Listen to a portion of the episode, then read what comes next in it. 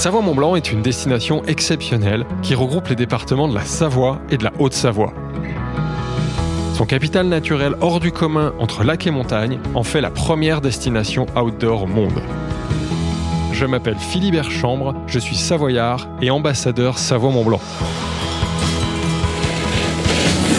Dans le podcast L'Accordé, je pars à la rencontre de personnalités inspirantes. Ils sont chefs, sportifs, artistes, scientifiques ou encore entrepreneurs, et ils ont tous en commun une passion sincère et communicative pour leur terre, Savoie-Mont-Blanc. Ici, on va prendre le temps de s'intéresser à eux pour mieux les connaître et comprendre ce qui lie tous les amoureux de cette destination unique. Ensemble, on parlera évidemment de la beauté et des richesses de Savoie-Mont-Blanc et on évoquera forcément la fragilité de ce territoire et l'absolue nécessité de le préserver.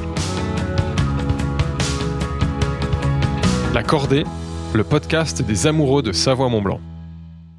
Bonjour à tous, bienvenue dans ce nouvel épisode du podcast L'Accordé par Savoie-Mont-Blanc. Alors aujourd'hui, nous sommes à Chambéry, ville chère à notre invitée du jour qui nous a fait l'honneur de nous recevoir chez elle. Elle est la plus célèbre des blogueuses culinaires de France. Elle connaît tous les grands chefs et pâtissiers du pays, voire du monde. Son blog, créé en 2005, compte plusieurs centaines de milliers de visites par mois. Le grand public l'a découverte à la télévision aux côtés du chef Cyril Lignac dans l'émission Le meilleur pâtissier sur M6. Je suis avec Jacqueline Mercorelli, plus connue sous le nom de Mercotte. Bonjour Mercotte. Bonjour Philibert. Alors Mercotte, dans cet épisode, on va parler de ton parcours, de ton passé surprenant de copilote de rallye et de championne de bridge. Puis on reviendra évidemment sur ton virage tardif dans la pâtisserie et les médias, le blog tout d'abord, puis la télévision et la radio. Quand je t'avais interviewé euh, il y a trois ans dans Business of Bouffe, une phrase m'avait marqué. Tu disais, j'ai commencé à travailler à l'âge où les autres partent à la retraite. On se connaît un peu, j'ai la chance d'échanger régulièrement avec toi et je suis toujours très impressionné par ton agenda. Tu cours partout, toujours en déplacement à la découverte des meilleures adresses ou dans les plus grands événements culinaires en France ou à l'étranger. On prendra donc le temps de revenir sur toutes tes activités et sur toutes tes actualités. Et ce que les gens savent peut-être un peu moins, c'est que tu es une vraie passionnée de ton territoire Savoie-Mont-Blanc. Tu le dis toi-même, tu es une Savoyarde fière de l'être. Tu viens d'ailleurs de consacrer un livre au sujet, il s'appelle La Savoie gourmande. On prendra donc également le temps de mieux comprendre les raisons de ton attachement si particulier à ta belle Savoie, comme tu le dis souvent. Bref, on devrait donc passer un bon moment. On va parler bonne bouffe et Savoie-Mont-Blanc. Qu'est-ce que t'en penses? Beau programme? Ça me paraît pas mal. Eh bien, on y va. Alors, pour commencer, Mercoche, je te laisse te présenter avec tes mots et en deux mots, sachant qu'évidemment, on a tout le temps du podcast pour revenir sur ton parcours. Eh bien, que te dire? Euh, ben, On m'appelle plus souvent Mercotte que Jacqueline. J'ai même oublié mon prénom de Jacqueline. Mais je voulais le rappeler. Oui, oui, tu as raison, tu as raison. Et bah écoute, euh, j'ai 80 ans quand même. Mais euh, dans ma tête, tout va bien. Moi, l'âge de la retraite, je ne sais pas ce que ça veut dire. Donc, je ne suis pas à la retraite. Au contraire, je suis je n'arrête pas. On y reviendra. Et notre question rituelle dans ce podcast, c'est qu'évoque pour toi le territoire Savoie-Mont-Blanc en deux mots? Eh ben, c'est le plus beau territoire de France, tout simplement. Tout simplement, moi j'aime bien ce genre de réponse. De toute façon, pareil, on aura l'occasion d'y revenir un peu plus en détail dans, dans, notre échange. Donc on va commencer par les débuts. Raconte-nous tout d'abord ton enfance, ta jeunesse, où est-ce que tu es né Alors, je suis née à Aix-les-Bains. Mais j'ai vécu de, j'ai perdu ma mère quand j'avais trois ans, donc j'ai été élevée par euh, deux tantes qui avaient l'âge d'être mes grands-mères, qui étaient les sœurs de mon père, et euh, elles habitaient à Chambéry, donc j'ai été élevée à Chambéry. D'accord. Et tu as toujours vécu euh, en Savoie ou Alors j'ai fait le lycée français de Londres pour faire Hippocagne, mais autrement non non, j'ai tout, je suis toujours restée en Savoie et ben on allait bien sûr en vacances au Croc de Cagne tous les étés, mais on était tout le temps en Savoie. Donc le camp de base c'est ici, c'est la Savoie, et c'est Savoie-Savoie autour de Chambéry. Et donc, euh, raconte-moi un peu la, suite. Quelle formation Tu parlais d'Hippocagne, c'est ça? Alors, j'ai oui, fait Hippocagne au lycée français de Londres. Après, j'ai fait Sciences Po à Grenoble et une licence d'anglais à Grenoble. Mais très vite, je me suis mariée, j'ai fait des enfants, donc je n'ai pas travaillé. D'accord. Et donc, tu as eu quatre enfants, c'est ça? Quatre enfants, voilà. Ce que j'adore, c'est l'anecdote que tu racontes, mais j'aimerais bien qu'on la redétaille. C'est contrairement à ce qu'on peut penser, Mercotte ne cuisinait pas du tout. Et donc, tes enfants n'ont pas profité de tes talents culinaires d'aujourd'hui. Euh, je cuisinais pas du tout quand ils étaient petits. Après, euh, je me suis très vite, au contraire, euh, intéressée à la gastronomie. Même quand on était étudiant avec mon frère, on n'allait jamais manger des pizzas comme nos copains. Nous, on allait, à l'époque, ça s'appelait Lille, le restaurant étoilé d'Aix-les-Bains. On prenait le menu, premier menu et on allait manger dans un étoilé. Même, on n'était pas riches, on était normaux, quoi. Donc très, très jeune, tu as, le sens de, de, la gastronomie, tu fais pas comme tout le monde euh, des bonnes choses. Et alors, qu'est-ce que tu. Donc, tu t'occupais des enfants, ça t'occupait à temps plein, parce que quatre enfants, on vient de le dire, ça, ça occupe. Et je, lisais, je le disais en intro, tu as été copilote de rallye. Mon mari est un petit peu un, un, sportif euh, multifonction, on va dire. Mmh. Donc, euh, il faisait des rallyes, on avait une Gordini, et ben, j'étais copilote. C'était, on a passé jusqu'au, jusqu'en 72, jusqu'à la première crise du pétrole, 72-73. Euh, bon, on faisait des rallyes tout le temps. Donc, on, voyageait, on est, on, a, on est même allé au Maroc, on a gagné le rallye Super Corte Major du Maroc. donc vous êtes passé à moitié, ah c'était une vraie On faisait neige et glace, on faisait Lyon Charbonnière, on faisait, oui, plein de, le, le Tour de France, voilà. Je me souviens même le dernier Tour de France, j'étais enceinte de 7 mois de ma quatrième. D'accord. Tu vois, non, c'est des rallyes, oui, oui, c'était super. Donc ça, c'était votre passion commune, vous faisiez ça les week-ends et vacances, c'est pas le métier de ton mari, et ton mari était pas un pilote professionnel, non Non, non, pas du tout, pas du tout, c'était notre hobby. C'est un hobby, mais un, hobby qui occupe, parce que Oui, parce qu'on part en reconnaissance, et après on part faire les rallyes. Et donc voilà, non, non, c'était une belle époque. Après, il y a eu la crise du pétrole, après on a acheté la maison, donc les rallyes, ça coûte quand même un petit peu cher. Donc, la belle euh, maison dans laquelle nous sommes aujourd'hui, déjà. Tout à fait. Magnifique maison sur les hauteurs de Chambéry. Et, et après, mon mari, lui, euh, il a fondé la Fédération française de vol libre. Il, on a commencé avec le delta plane, c'était pas encore le parapente. Donc un mari sportif. Voilà, complètement. Et, toi aussi, toi aussi Alors moi, je détestais ça. J'aime pas voler. Et, la maison était envahie par des bobos parisiens qui venaient. Tu vois, la pièce où on, est. On les salue s'ils nous écoutent. Les bobos parisiens, parce qu'il y en a qui nous écoutent. Ils sont vieux maintenant. Oh, non, mais ils envahissaient, euh, ils envahissaient la pièce où on est, qui n'était pas terminée. D'accord. Et moi, je me levais le matin. Ils avaient bu tout le café. Enfin bref, une horreur. Mhm. Donc j'aimais pas du tout le delta. Donc euh, c'est à ce moment-là que je me suis mise à jouer au bridge. Ouais. Voilà. Donc c'est comme chaque fois que je fais les choses, je les fais à fond. À fond. J'ai joué à fond pendant une bonne quinzaine d'années. Tu es euh, devenue championne de bridge. Championne, que ça non, veut dire, championne de bridge J'ai pas dit que j'étais championne de bridge. J'ai lu ça quelque part. Oui, mais... tu as lu, mais les gens disent n'importe oh quoi. J'ai joué, je me suis passionnée pour le bridge, hmm. donc j'ai fini première série. Oui, bien sûr. Et puis j'étais aussi arbitre national, mais mais il y en a d'autres qui étaient beaucoup beaucoup plus forts que moi. Mais je jouais bien, oui. Mais tu dis quelque chose d'intéressant, c'est comme à chaque fois quand tu entreprends quelque chose, tu vas au bout. Voilà, tu vas très loin et c'est euh, niveau, euh, niveau compétition. C'est qu'on verra après dans toutes les exécutions, dans tout ce que tu as réalisé. Ton prénom, Mercotte, je crois que tu avais déjà posé la question, mais j'ai bien j'ai envie que tu nous. Ça vient d'où? Eh ben, euh, mon nom de famille, c'est Mercorelli. Tous les copains de mon mari l'appellent Merco. Hein, parce que Mercorelli, c'est long. Mhm. Et donc, copilote, Merco, Mercotte. Donc ça vient de cette Ça vient de la période des rallyes. Oui, oui, oui. Ah oui, oui, j'ai oublié mon prénom. Toi, tu me l'as rappelé, mais moi, je l'avais oublié. Quand est-ce que tu commences à t'intéresser à, la cuisine ah, Bien avant, bien avant. Euh, moi, à 30 ans, j'avais quatre enfants. Donc, euh, quand je, après, euh, en fait, mon frère était, habitait toujours à l'étranger. Mmh. Il était dans des beaux pays. Et on reçoit beaucoup quand on est en Afrique et dans les, dans les îles. Et donc, eh bien, il faisait très très bien à manger. Et comme on était passionnés tous les deux, euh, ben moi, à mon tour, je m'y suis mis. Donc lui, il utilisait le livre de Bocuse à l'époque. Et ben moi, je m'utilisais le livre de Michel Guérard. De Michel Guérard, voilà. la cuisine gourmande. Donc, comme je suis très scolaire, je suivais les recettes pas à pas et ça marche très bien. Si tu as des bons produits, que tu es scolaire, que tu lis bien les recettes, comme je dis maintenant, n'est-ce pas? Dans la pâtisserie, et mais aussi dans la cuisine, évidemment. partout. Euh, donc voilà, mais je m'y suis mis. J'avais quand même, euh, j'ai commencé à faire des de la bonne cuisine à, 30 ans. Hein. Ah d'accord, je pensais que c'était venu finalement beaucoup plus tard. Donc non, c'est pour ça que tes enfants, comme tu disais tout à l'heure, bien sûr, et mes enfants en ont profité. Et mes enfants, dès qu'ils ont été en âge, ils allaient que dans des... je les emmenais dans des restaurants étoilés eux aussi. Hein. Déjà, des... on y reviendra ah après, des, restaurants étoilés de la région, euh, des bons restaurants de la région, voire de, la France, ok. Mm, mm. Tu as pris des cours de cuisine? Non, ça c'est venu plus tard. Alors les cours de cuisine, c'est moi qui les donnais. non, mais t'as pas pris des cours chez Valrhona ou... Ah, c'est bien après. C'est bien après. Euh, d'abord, après, quand j'ai arrêté de jouer au bridge, que j'ai atteint mon seuil d'incompétence. Donc, je me suis dit, je vais passer à autre chose. Donc, euh, j'ai organisé des cours de cuisine. C'était pas du tout la mode à la maison. D'accord. Donc, euh, sucré salé. Ah oui, oui, oui, pas, sucré, pas encore salé. sucré. Si, si, si, c'était des menus complets. D'accord. Mais j'étais pas, à l'époque, je m'en rendais pas compte, mais maintenant, je sais très bien qu'à l'époque, je faisais des gâteaux, je faisais pas de la pâtisserie. Ouais. Faisais les desserts qu'on fait classiquement.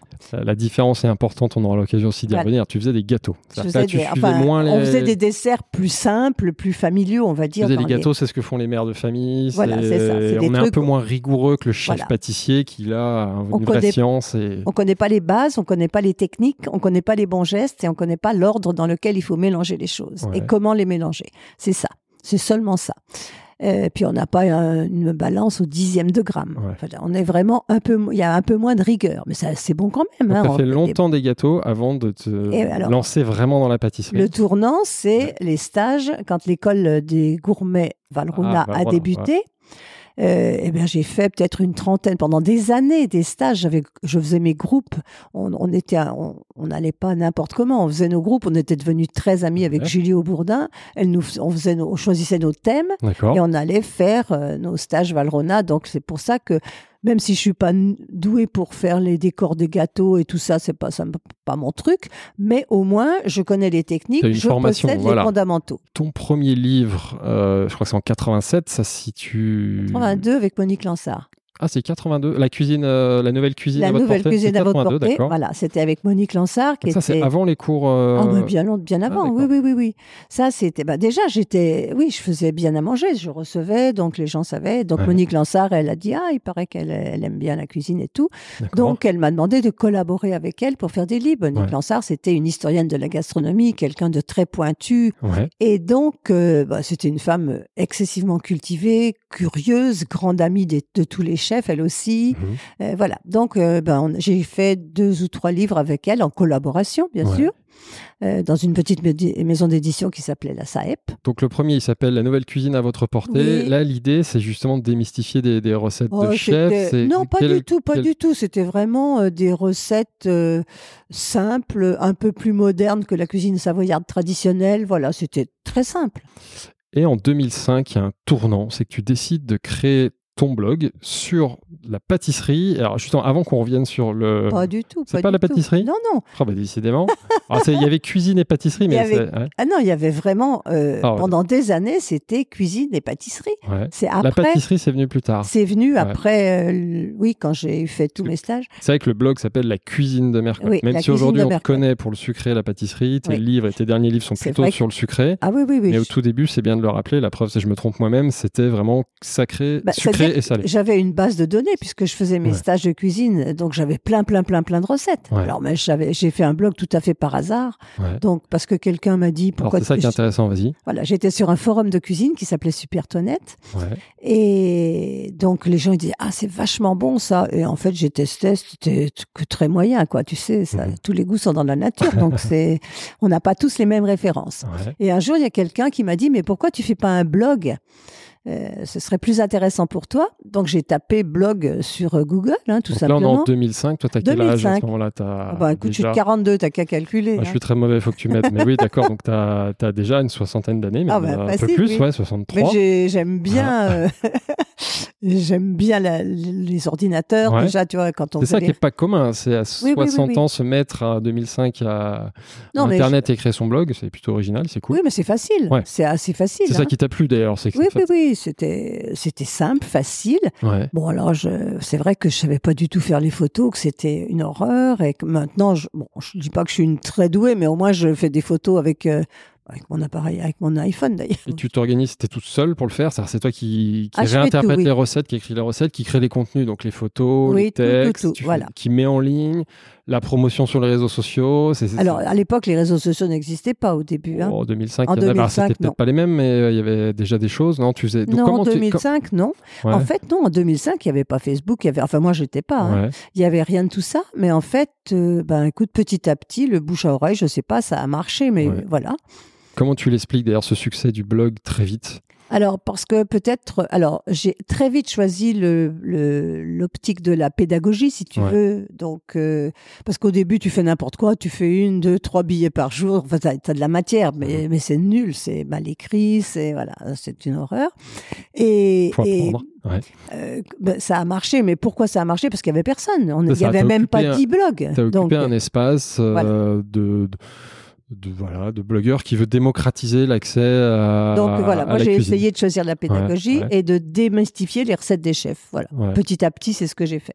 Et quand est-ce que tu bascules sur le, sur le sucré?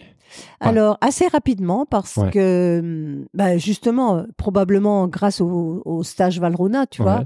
Donc, et le sucré attire beaucoup plus euh, les gens, il hmm. faut reconnaître. Enfin, moi, j'ai trouvé, en tout cas, dans ma façon de faire, je pense que les gens sont plus attirés par les desserts. Donc, euh, effectivement, au bout de quelques années, j'ai vite viré vers le sucré. Je pense pendant deux, trois ans, j'ai mis euh, des recettes de de tout, hein, des soupes, des, de la viande, des poissons, tout quoi. Normal. Et après, c'est devenu exclusivement, après, devenu exclusivement sucré. J'ai une première question d'une personnalité que tu connais et que j'espère nos auditeurs vont reconnaître, qui est sur cette thématique. On l'écoute.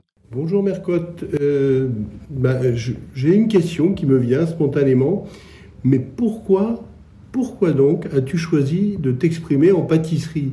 Pourquoi la pâtisserie plutôt que la cuisine ou une autre discipline?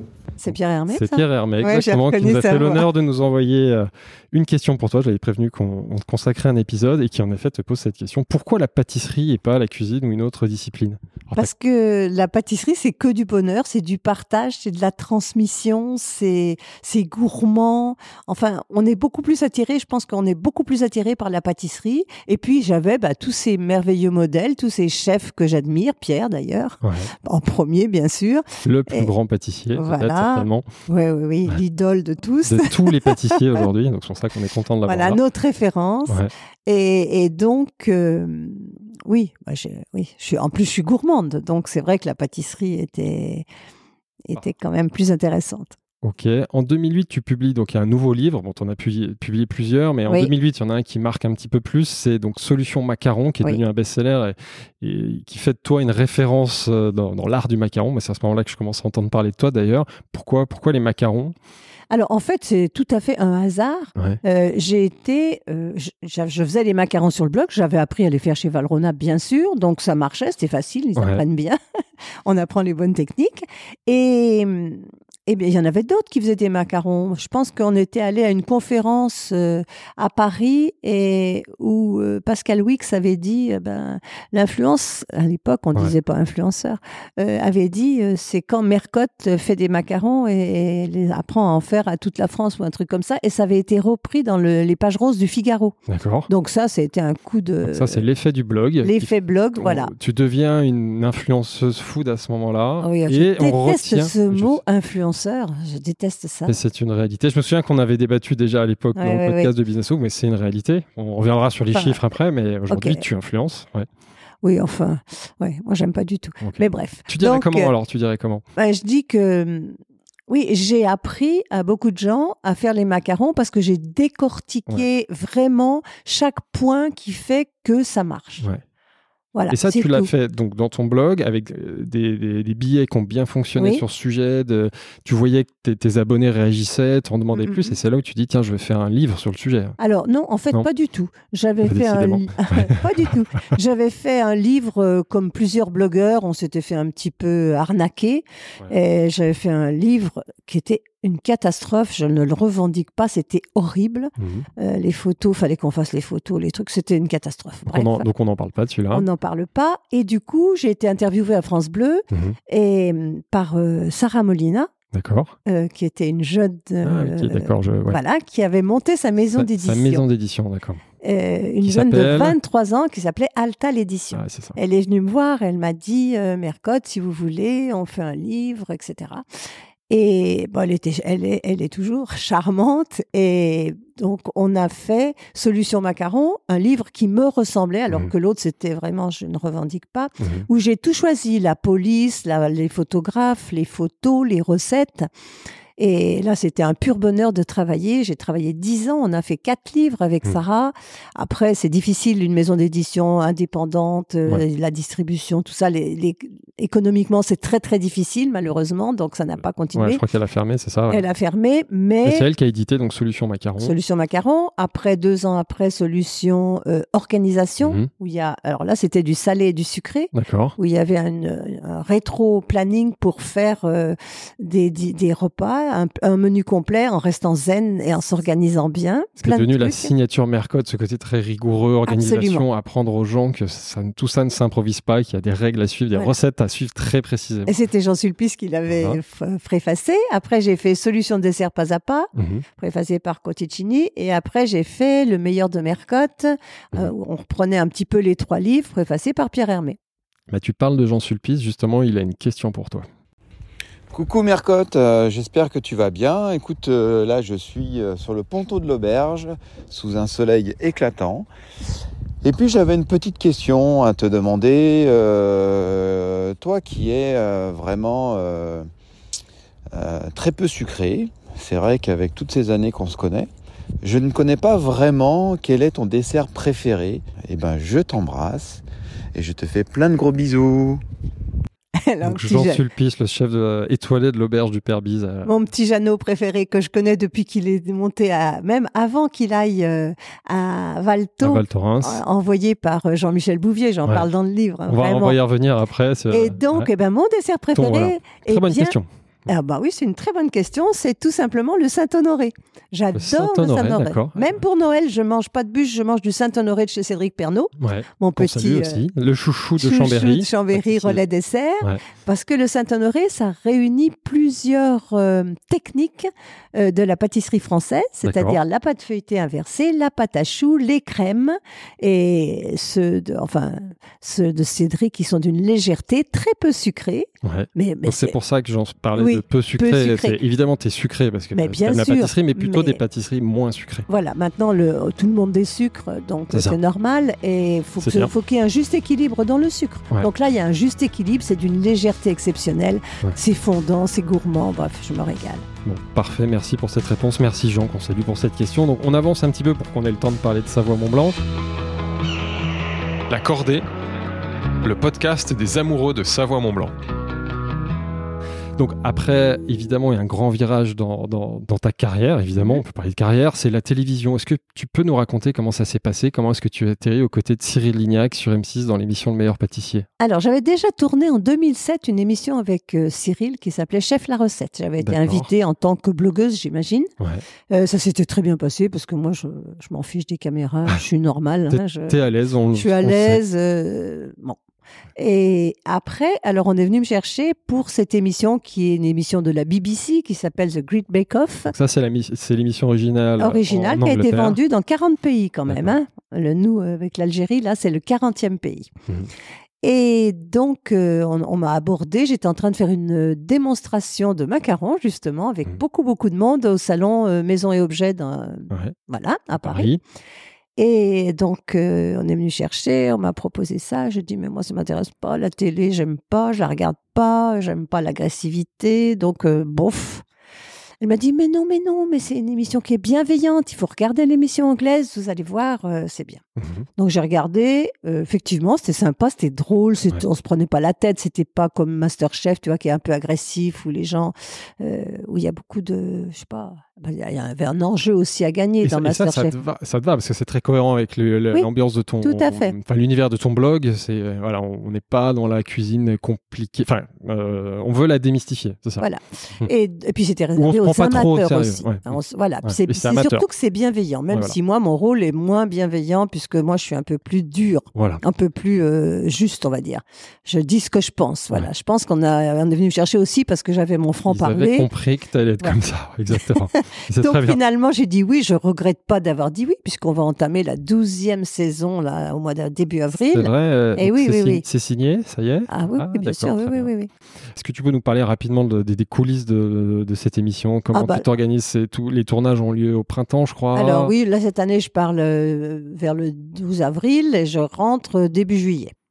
C'est du non-stop. Enfin, c'est pas du non-stop. J'imagine que tu as la chance de pouvoir revenir en Savoie. Alors non, je ne reviens pas en Savoie parce que moi, le week-end, je vais pas prendre le TGV le samedi pour le reprendre le dimanche après-midi. Ce serait ridicule. C'est toute la semaine, donc c'est intense. Voilà. Cette année, c'est un tout petit peu moins intense parce que comme Marie Portolano a eu un bébé, je pense que le vendredi, on va être off. Donc là, ça va être sympa. D'accord. Mais disons que c'est une grande famille. On n'est mmh. pas du tout sur un, sur un un truc de télé euh, dans un dans un studio sur un plateau télé. on est dans, un, château, on est en pleine campagne, à une heure une heure de Paris. Euh, c'est toujours les mêmes cadreurs, les mêmes électros, les mêmes gens qui s'occupent du son. Enfin, on se connaît tous en 12 ans. On mmh. est on est vraiment proches. Euh, tout le monde est au petit soin pour nous. Moi, je suis chouchoutée, donc c'est c'est magnifique. Moi, j'adore ça. C'est un petit peu des vacances, on va dire. Tu le vis comme ça. Et qu'est-ce que ça t'apporte euh, comme, euh, comme expérience? Enfin, Qu'est-ce que tu. Ouais, qu'est-ce que ça t'apporte? Alors, euh, bah, c'est amusant de voir des gens passionnés. Ouais. on se lasse pas parce que chaque année, les profils sont différents. On a toujours de nouvelles personnalités, donc c'est intéressant de les voir évoluer, progresser surtout parce qu'ils progressent, ils écoutent les conseils que leur donne Cyril et un petit peu moi, mais surtout Cyril. Mmh. Et toi aussi quand même, ouais. Oui, oui. enfin, le chef, c'est Cyril. Hein. Oh, Et donc, avec Cyril, on a une belle complicité, on est vraiment nature, et je pense que c'est ça que les gens aiment. C'est ça qui fonctionne bien, il y a un beau duo. Mmh. Et donc, euh, non, c'est bien. Moi, je le. Alors, euh, bon, c'est vrai qu'on goûte beaucoup, beaucoup de gâteaux. Donc, euh, moi, le matin, à 5h moins de quart, avec ma frontale, je pars marcher. Parce que ça, c'est important, on le sait. Ceux qui te suivent sur les réseaux sociaux savent que ton secret de forme, c'est de marcher tous les matins. Tu le fais ici en Savoie. Et quand je vois le décor autour de toi, je comprends pourquoi tu as du plaisir à le faire là. et même quand tu es en enregistrement là-bas, tu continues de marcher tous les matins. Je marche même plus là-bas que ici, si tu veux. Parce que là-bas, c'est vraiment obligatoire. Après, tu manges beaucoup, tu es obligé de dépenser. Ah, non, mais à midi, je mange que des légumes pendant le tournage, je mange que des légumes, sauf du poulet le vendredi. D'accord, c'est la fête. Voilà, c'est la fête. Le vendredi, on a des bons poulets. Dégustation de sucré. Euh. Et, donc, euh, voilà. Et, quel a... Ouais. et quel a été l'impact de donc, cette notoriété? Parce qu'évidemment, tu étais déjà connu grâce à ton blog, mais là, on, atteint un niveau supplémentaire. C'est la télé, c'est le média de masse. autre chose. Qu'est-ce que ça a euh, changé dans ta, dans ta vie, déjà, perso, et dans tes activités? Dans ma vie perso, ça a ça n'a pas changé grand-chose. Hein. Je, suis la même, je continue à vivre, sauf que euh, les gens te reconnaissent dans la rue. Alors ici en Savoie, c'est très cool, personne m'embête, tout va bien. Après, les Savoyards sont cool. Oui, c'est ça. Mais, c'est surtout un petit peu lourd quand c'est dans les salons, comme le salon de la pâtisserie, le salon du chocolat, le, le Syrah récemment, parce que tu peux pas avancer sans que les gens veulent des photos. Alors, ah, un jour, deux jours, trois jours, tu souris, tu donnes, tu fais des photos, bien sûr. C'est les gens sont bienveillants et gentils, mais les, au bout de quatre, cinq jours, tu as envie toi aussi de le voir le salon. Tu as envie de regarder et tu peux pas avancer. Donc, euh, je dis non, pas de photos. Alors là, tu te fais insulter parce que je pense que les gens n'imaginent pas. Euh, que c'est limite du harcèlement. Et c'est ça, ils n'imaginent pas. Il y a des gens qui sont très gentils, hein, qui sont très polis, qui, demandent gentiment, souriants. Mais il y a des gens, tu es en train de travailler, tu, tu discutes, ils viennent te, te prendre d'une manière très impolie, t'interrompre pour demander des photos. Il y a une façon de faire. Les gens qui le demandent gentiment et poliment, il n'y a pas de raison. Mais ceux qui sont un petit peu euh, euh, Pour nos auditeurs, vous avez compris, mm. si vous abordez Mercos, vous y allez poliment, avec le sourire. Mais c'est vrai que j'ai eu l'occasion de faire des événements avec toi. J'ai toujours été impressionné par le fait que tu, tu réponds et tu accueilles tout le monde.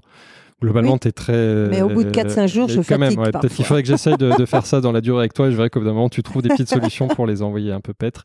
Si on prend un peu de recul, quelles sont tes différentes activités aujourd'hui? Donc, il y a, y a évidemment le blog que tu continues de développer. Alors, euh, oui, je, publie alors vraiment à mon rythme, une fois par semaine. Et si j'ai pas le temps, je ne publie pas. Ça n'a aucune importance. Ouais, tu te mets pas de pression parce qu'on dit souvent que la régularité, ah, la fréquence est importante. ça m'est complètement tu, tu Le blog, il je m'en fiche complètement. Et puis, les blogs, c'est c'est en, période de déclin. C'est plus maintenant, c'est les réseaux sociaux, c'est pas les blogs. Hein, il faut bien se rendre à l'évidence. Donc j'ai bien des gens de ma génération, j'ai bien beaucoup, de, quelques abonnés bien sûr, mais mais c'est pas l'important le blog. Et, les réseaux sociaux, quelle importance Alors les réseaux sociaux, quel temps tu y consacres? Alors ah ben, alors du temps non, parce que je lis pas tous les commentaires. Ah lire ouais. Mais, mais, je publie, oui, euh, je, je, publie, oui, c'est important. Je pense que euh, c'est important d'avoir une activité. Ça toute seule ou tu te fais aider Ah bah, toute seule, euh, j'ai personne. Moi, alors j'ai j'ai un master, j'ai un, webmaster pour le blog, mais seulement pour les trucs que je ne suis pas capable de faire, c'est-à-dire aller à l'intérieur de. Un truc très technique, l'hébergement, les, codes. L'hébergement, tout ça, les codes, ça je sais pas faire, mais autrement je gère tout le blog, je gère tous mes réseaux sociaux, je gère tout toute seule.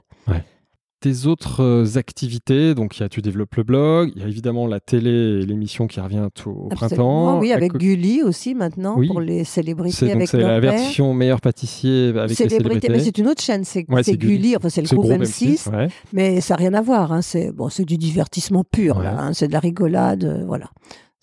Télé, radio, tu as, été sur France La radio, j'ai arrêté France Bleu par solidarité avec euh, Serge, Serge, Carbonel. qu'on salue parce qu'il va forcément écouter cet épisode. Il ne fait plus la cuisine et donc euh, c'est dommage parce qu'il adore ça et qu'il est très très compétent et qu'il il est passionné par les artisans, les, les chefs et tout ça. Donc il était à son aise et on s'éclatait. Ça reviendra, on lui souhaite. Voilà.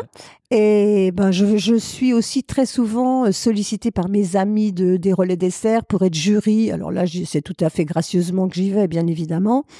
Euh, donc, euh, je, je, suis jury dans beaucoup de compétitions. Je bouge beaucoup. Après, quel, type, de compétition ben, le, le, salon du chocolat de Fontainebleau, le, le Maïlik Georgelin à Auray, là, il organise un concours toutes les années où je suis jury. Voilà, plein de trucs comme ça. Euh, je travaille par contre pour le salon du chocolat. Là, c'est un vrai travail puisque j'anime pendant cinq jours, sept pâtissiers par jour, les démonstrations des chefs pâtissiers. Voilà, des démonstrations. Voilà, ça, ça c'est rémunéré. Très bien. Euh, autrement, le reste, c'est vraiment tout gracieusement. Pour finir sur cette partie un peu euh, mhm. influence, même si je on a compris que tu n'aimais pas le terme, mais c'est une réalité. Est-ce que tu sais combien de personnes te suivent sur tous tes réseaux, si on cumule le blog, Instagram et tout? euh, Non, j'ai aucune idée sur le blog. Je sais que oui, je, sur Instagram, je le vois, donc j'ai 520 k, voilà.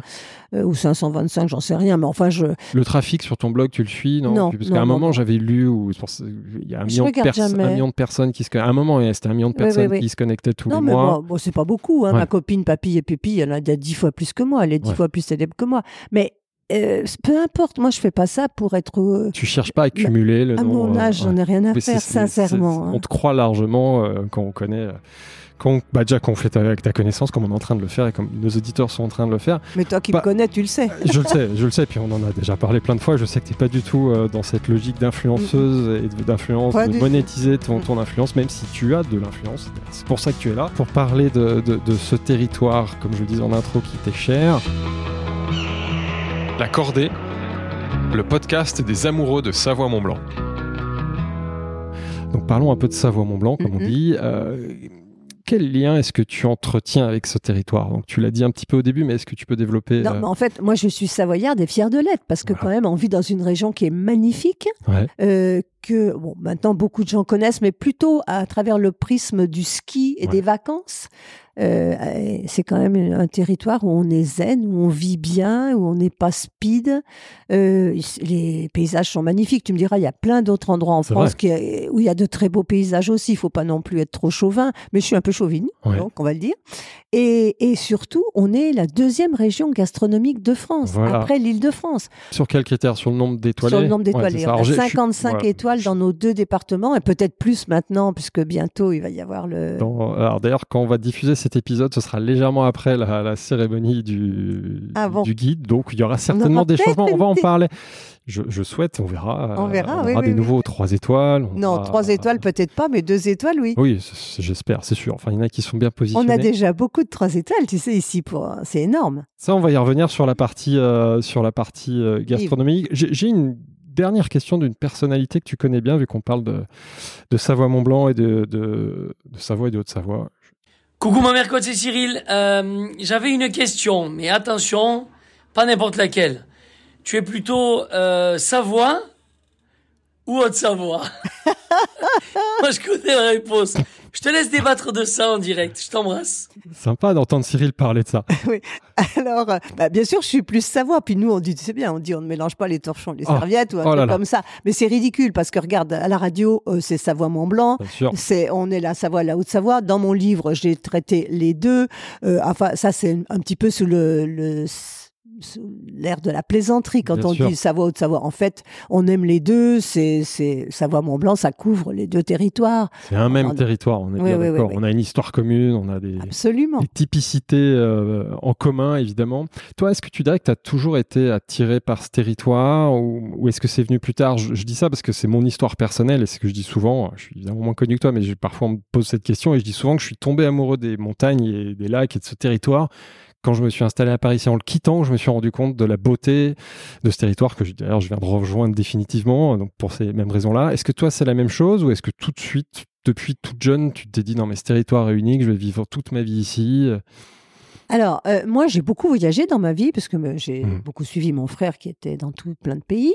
Euh, mais euh, les montagnes me manquent, en fait. Dès que tu les quittes, ça te manque. Voilà. Alors, j'apprécie plein d'autres régions et tout, mais c'est tellement bien de se retrouver ici. Moi, le matin, quand je descends, euh, quand je descends à Chambéry, par exemple, je prends le premier virage et je tombe sur la chaîne des Belles Donnes enneigées. Mais c'est magique. Moi, je, parle toute seule dans ma voiture. Ah, mais je te comprends. Qu'est-ce que c'est beau, quoi. Et ça change tout le temps en fonction de la météo, en fonction des saisons, les couleurs. C'est une diversité. Là, c'est ce que je vis en plus très récemment et c'est franchement. Ah non, mais euh, on est, tous les deux pas très objectifs sur le sujet, mais évidemment, c'est on assume. C'est pour on ça assume.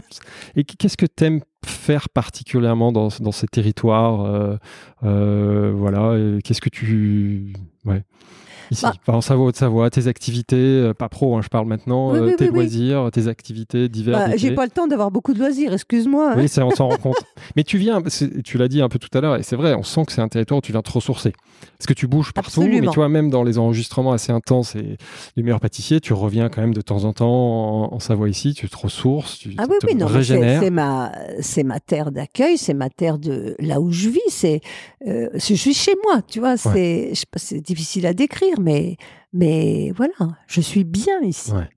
Je ne vais pas en bouger, j'ai pas envie d'aller habiter ailleurs, pas du tout. Et en même temps, c'est pas uniquement Chambéry. Bon, c'est vrai que là, je me rends compte aujourd'hui que tu es dans un cadre qui est magnifique. Tu étais vraiment à la campagne, à côté de la ville. Euh, je regarde les fenêtres autour de nous, c'est sympa, mais c'est aussi euh, euh, tu, vas où quand tu vas dans ces territoires? Tu vas plus euh, en montagne, dans les vallées Alors, euh? j'adore la montagne l'été. Ça, j'adore ça vraiment. Et autrement, marcher au bord du lac, au bord du lac du Bourget. Alors, le lac d'Annecy est très beau, certes, mais le lac du Bourget, maintenant qu'on peut aller du Vivier du Lac, avec les bains à pied, mmh. au, bord de l'eau, mais c'est magique, quoi ou même du côté Bourget du Lac, c'est très joli aussi. C'est un peu plus, un peu moins, un petit peu plus sauvage. Un peu plus sauvage, voilà, c'est ça. Mais oui, moi j'adore me promener même dans la campagne. Tes meilleurs souvenirs ici dans ce, en Savoie, Haute-Savoie, qu'est-ce que ce serait? Alors, mais ah, Certainement, tu vas me dire une bonne table, mais on non, en parlera non, un petit peu après. Euh, c'est quand, euh, avec mes filles, quand Jean Sulpice était à Valto, on allait passer la semaine du 15 août euh, entre les, à Valto, en fait. Mais on, se baladait, on faisait des randonnées vers les Ménuires, vers, on allait chez Pépé Nicolas, voilà. Chalet d'alpage avec, voilà, avec tous les, toute la ferme. non, mais sur, surtout les animaux de la ferme, faire le fromage le matin, enfin tout savoir faire le fromage, tout ça. C'est juste magique. Et la végétation l'été en montagne, c'est c'est reposant. Tu, tu es plus montagne Moi, je suis plus montagne l'été, oui. Parce que comme je fais pas de ski, enfin, j'ai fait un petit peu de ski, mais très peu finalement. Peut-être une dizaine d'années dans ma vie.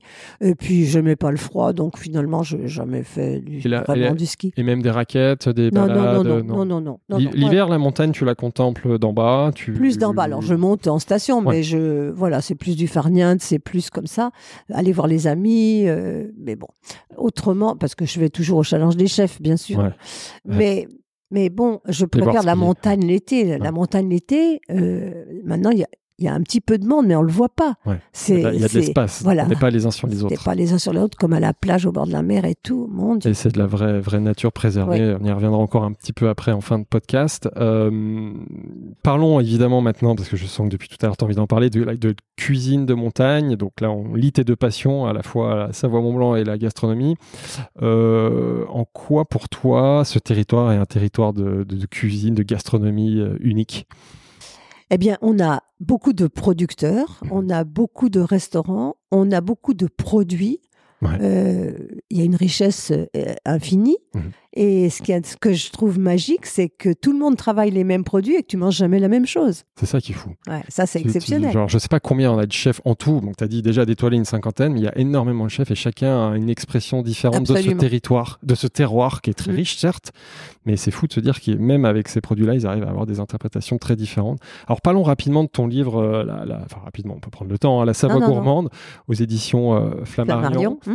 euh, dans lequel donc, tu pars justement à la rencontre de chefs et d'artisans. Et tu fais d'ailleurs souvent des portraits croisés, enfin, euh, l'un après l'autre de, ces chefs et de ces artisans. Est-ce que tu peux nous raconter, alors déjà quel type de chef tu as, sélectionné, quel type de producteur, comment tu les as sélectionnés? Alors en fait, je donc savoyarde, fière de l'être, je voulais bien mettre en, valeur euh, les, chefs que je fréquente. En fait, euh, je suis partie autour des lacs dans les deux départements et en montagne dans les deux départements, rencontrer uniquement mes chefs chouchous. C'est vraiment un livre euh, avec mes amis, où je parle sans filtre, vraiment euh, comme on se parle là, vraiment sans naturellement, on va dire. Donc chaque chef Donc, a pas de critères. Enfin, les critères, c'est des ben Moi, j'explique que, que, moi, je vais dans les tables étoilées, non pas parce que j'ai les moyens d'aller dans les tables étoilées, mais je préfère y aller moins souvent. Enfin, j'ai les moyens maintenant, mais disons que j'ai toujours fait ça dans ma vie quand je mhm. n'avais pas de sous. Euh, plutôt que d'aller manger n'importe quoi, des choses que je sais faire à la maison, euh, je préfère euh, ne pas y aller, ne pas y aller mhm. euh, pendant trois, quatre fois. Et avec ça, je me paye un 3 étoiles. C'est un luxe accessible, à condition de varier évidemment la fréquence. Et ce qui est génial ici, c'est qu'on a une diversité de chefs étoilés.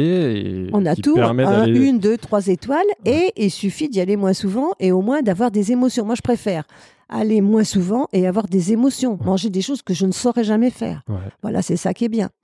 Et donc, euh, ben, chaque chef, c'est chaque chef. Alors, c'est pas, c'est un livre à lire. C'est pas un livre de recettes. J'arrête pas de le dire. même mais, si, même si chaque chef a donné des recettes et que je suis allée voir des pâtissiers qui ont donné des recettes aussi. Mhm. Mais chaque chef a aussi choisi de présenter un artisan. C'est les chefs qui ont choisi l'artisan qu'ils voulaient présenter. Je parle aussi un petit peu des fromages, bien sûr, parce que ça m'énerve que les gens sachent pas faire la différence entre un Beaufort de chalet d'alpage et un Beaufort d'été, par exemple. Je parle des pâtissiers. Je parle un peu des vignerons, plutôt des vignerons des jeunes vigneronnes. C'est ah. Magali Sulpice qui m'a aidé. Parce que moi, je suis pas, voilà. La femme de, gens qui était sommelier, enfin qui est toujours sommelier, mais aujourd'hui maintenant qui a pris plus de responsabilités, qui gère l'auberge. Mais qui, qui connaît à fond les vins de Savoie et qui mhm. a su mettre en avant des jeunes qui sont peu connus, mais qui sont vraiment, enfin, qui sont connus des chefs, mais qui sont vraiment talentueux. et tu le dis très bien dans ton livre, et c'est important de le rappeler que souvent les vins de Savoie ont une image pour ceux qui connaissent moins bien. Avait, ça évolue. Il y a encore des gens qui gardent cette image. C'est pour ça que j'en profite pour le, continuer de le rappeler. De vins qui accompagnent très bien les, clichés, les clichés de la gastronomie savoyarde. Mais aujourd'hui, on a une, et ça devient même les, plus grands experts aujourd'hui des vins respectent les vins de Savoie parce qu'on a des cépages autochtones, on a des, des vignerons qui travaillent très bien, qui sont très engagés. Qui remettent en valeur des, vins de cépages oubliés. Bien sûr, le, le Bergeron, mm. la Roussette. Enfin bon, tu, tu, connais mieux que moi tout mm, ça. Mm, Est-ce que tu peux nous citer des exemples de, de, de chefs que tu as mis en... On va pas tous les citer hein, parce qu'il y en a il y en a, il y en a un certain nombre. Alors, je sais que tu utilises ce terme. Euh, quels sont tes chouchous? Alors, je ne sais pas si c'est un peu gênant euh, comme question. Non, non, non, non, pas du tout. Bah, Jean Sulpice, c'est un de mes chouchous. L'auberge Lamartine, l'atmosphère, bien sûr. Mais euh, dans les nouveaux arrivants, Florian Favario à l'auberge de Montmain, il a travaillé très longtemps pour Thierry Marx et pour Éric Préchon. je crois, c'est ça, ouais.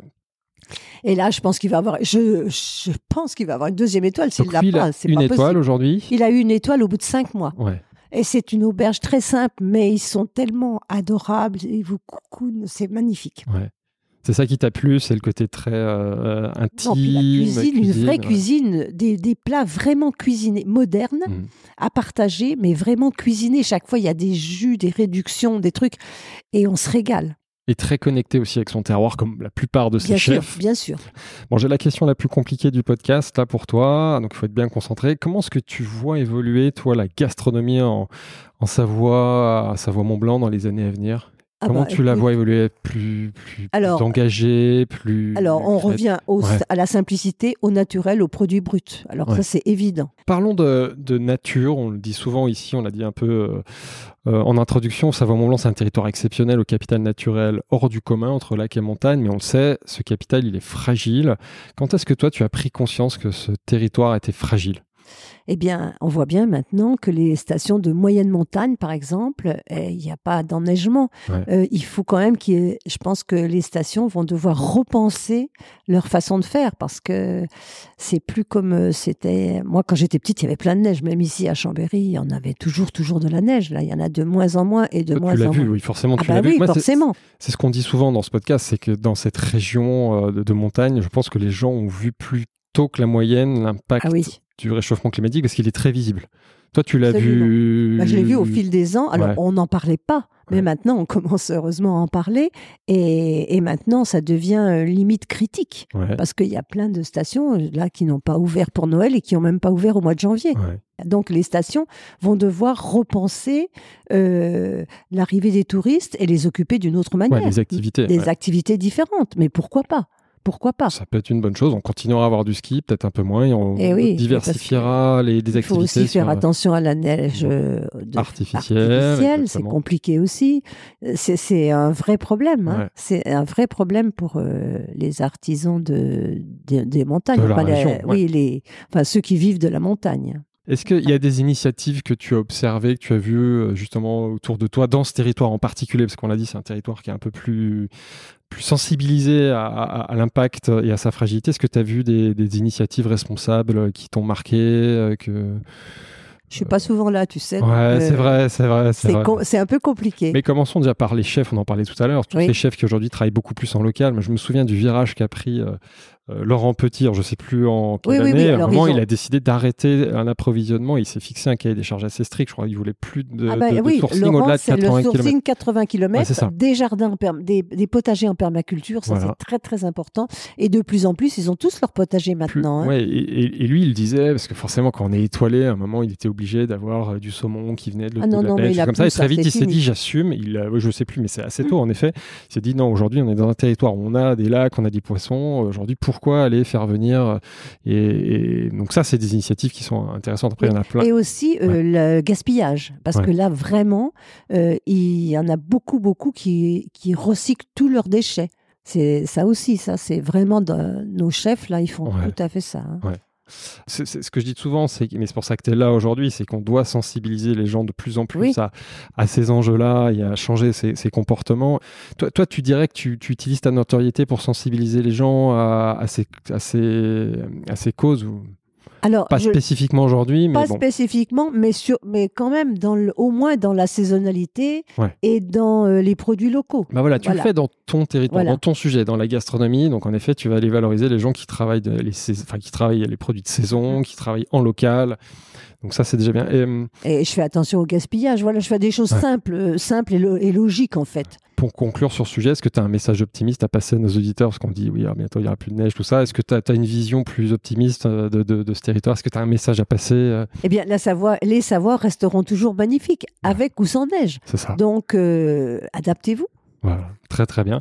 Donc on arrive à la, à la fin du podcast, on a quelques questions rituelles de clôture. Euh, d'abord, qu'est-ce que tu dirais à un auditeur qui nous écoute à l'autre bout de la France, qui ne connaît pas Savoie-Mont-Blanc ben Déjà, qui regarde le site, pour, euh, parce que le site est très beau, donc il va le, regarder et s'imprégner, il va dire, mais il faut que j'y aille.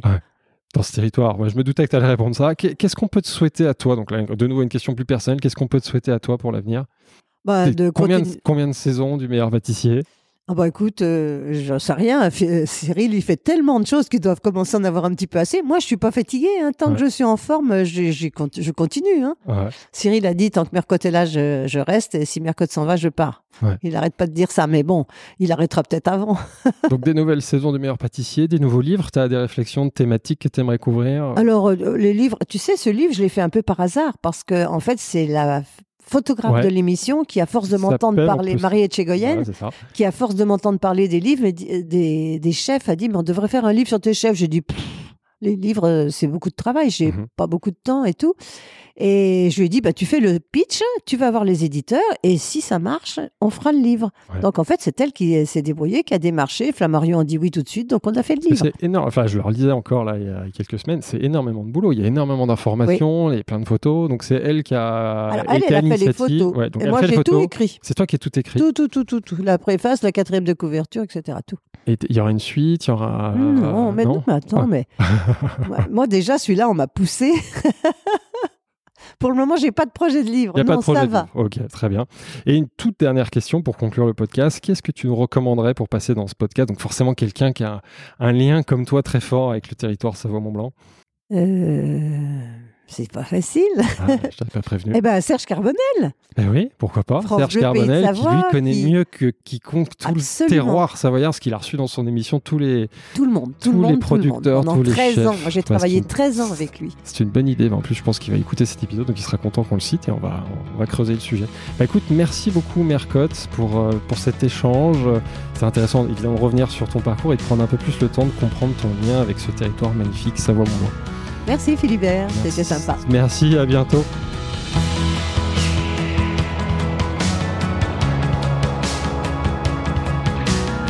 Si cet épisode vous a plu, n'hésitez pas à vous abonner au podcast L'Accordé sur votre appli audio préférée. Vous pouvez également nous laisser 5 étoiles et un commentaire sympa sur Apple Podcasts et Spotify. C'est important pour nous aider à gagner de la visibilité. Un grand merci et à très bientôt